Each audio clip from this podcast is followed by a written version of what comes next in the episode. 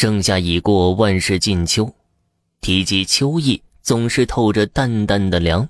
生活在忙碌的都市，看一片片灯红酒绿，我们以为这是我们的世界，其实不然。目所能及的很多东西，我们都看不到。而接下来，我要说一个看不见的故事。请原谅我语无伦次，因为一边打字，我的背脊一边发寒。那天，由于工作原因，不得不出一趟远门。像我这种上班狗，一般情况都是住一个小旅馆就是了，而且是哪家便宜去哪家，美团网上搜搜就是了。为了业务上的鸡毛蒜皮，也不得不喝了两杯酒，正歪歪扭扭的走着。一条流浪狗突然对着我狂叫，它的叫声吓了我一跳。很少有狗叫得这么难听。我厌恶地看了它一眼，随即又想起自己似乎也没好到哪儿去，便将手里带着的宵夜火腿丢给了他。来到订好的店家，一个长得挺漂亮的老板娘坐在那里玩电脑。我敲敲桌子，老板娘，给我扫扫。说着，将手机丢在了柜台上。老板娘看了我一眼，叹气道：“唉，又一个。我说订完了让客服关闭，一直都没关，真是烦死了。”我有些没听懂，什么情况？哎呀，算了，我也懒得解释了。我带你去其他地方住吧，差不多一个价格，我扫你的码就可以了。我有些累了，也没拒绝，于是来到了一家叫做丽宾的小旅馆。招牌略显破旧，楼道里满是夸张的涂鸦，和这昏暗的灯光，真是让人有些不适。在前台一副死了妈的表情下，老板娘帮我开了最后一个房间。她领着我打开房门，开启了空调，客套几句后便离开了。困倦如我，也懒得洗澡了。心想明天起来再洗吧，结果被空调给冷醒了。迷糊中，我看见老板娘那婀娜的身段在眼前晃动，心中莫名有点兴奋。正想仔细看清楚点的时候，她突然回过头，那是一张极度扭曲的脸。我瞬间惊醒，立马从床上坐起来。灯是亮着的，然而我印象中却是关了才入睡的。来不及体会期间的古怪，我拿起空调将温度调高，也没多想，只当是做了个噩梦。走到浴室，把自己剥光后，我冲起了温水澡。其实啊，一直有一个不好的都市传说，那就是晚上不要照镜子，说是容易灵异。我冲着冲着，不知不觉想起了这档子事儿。这人就是这样。被吓到了之后，更容易想到恐怖的事儿，仿佛记忆中一切的恐惧都要重新的冒出来一般。心中有鬼之后，我一点也不敢往旁边的镜子看了。但这个时候，大男子主义的气概又不允许我去害怕，一遍遍的催促着自己。我终于鼓起勇气，狠狠的转过头。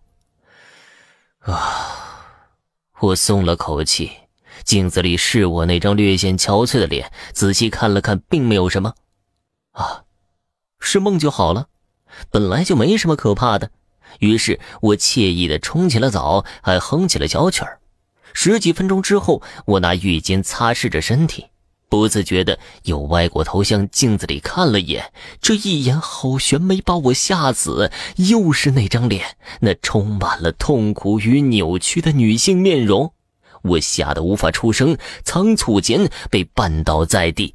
林玉也在这个时候被我不小心碰开，恐惧就像渐渐冰冷的水花，将我整个人冷得哆嗦起来。随着哆嗦着一下，我似乎缓过了神，站起身来，慢慢悠悠地朝恢复原样的镜子走过去。我很确信不是幻觉。但这又超出了我的常识，我用力掐了自己一下，以确认自己处在现实之中。到底是什么东西啊？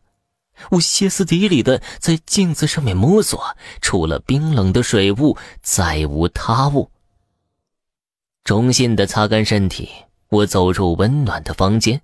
这时我才注意到一个细节：这个天气，老板娘断然不可能给我把空调温度调那么低，而且我睡觉之前是关灯的。那么只有一个可能了，这里有不干净的东西。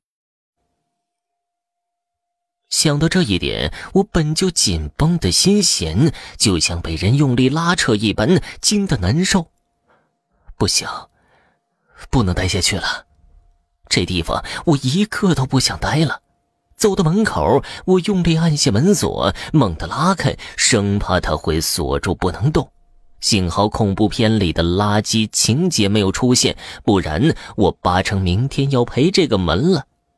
走道里暗淡无光，我用力的拍了两下手掌，没用。之后不由得骂道：“他妈的，声控灯是坏了吗？”